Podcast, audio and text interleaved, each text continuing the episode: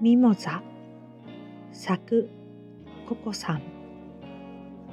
この日は私にとって特別な日だった。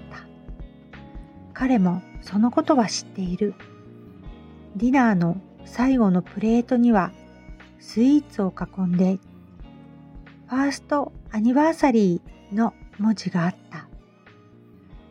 いつもの彼の癖。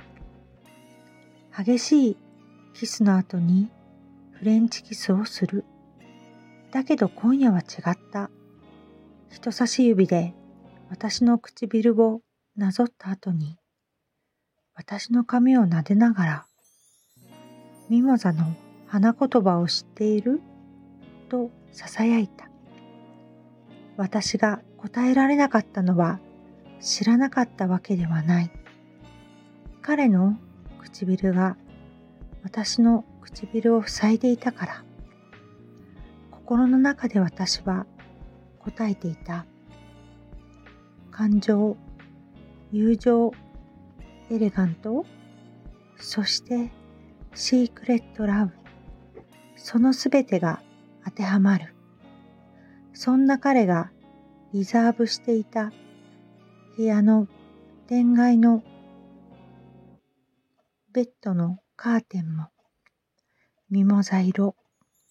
普段はそのままにしているカーテンを私はそっと閉じた。こんばんは、洋服作家のコモフです。朗読をお聞きくださりありがとうございます。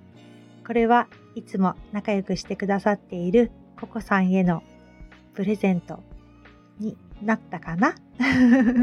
ココさん2周年おめでとうございます。と今日ね、ギリギリになってしまったんですが、えっ、ー、と、私、初めてちょっとね、朗読に挑戦させていただきました。まあね、なかなか上手にあの読めてないのでね、あの、作者の方の、あの、こうね、気持ちを汲み取れてるかなっていうのが若干不安ですが、私からの、あの、ココさんへのいつもの感謝の気持ちを込めてお届けさせていただきました。これからもどうぞよろしくお願いいたします。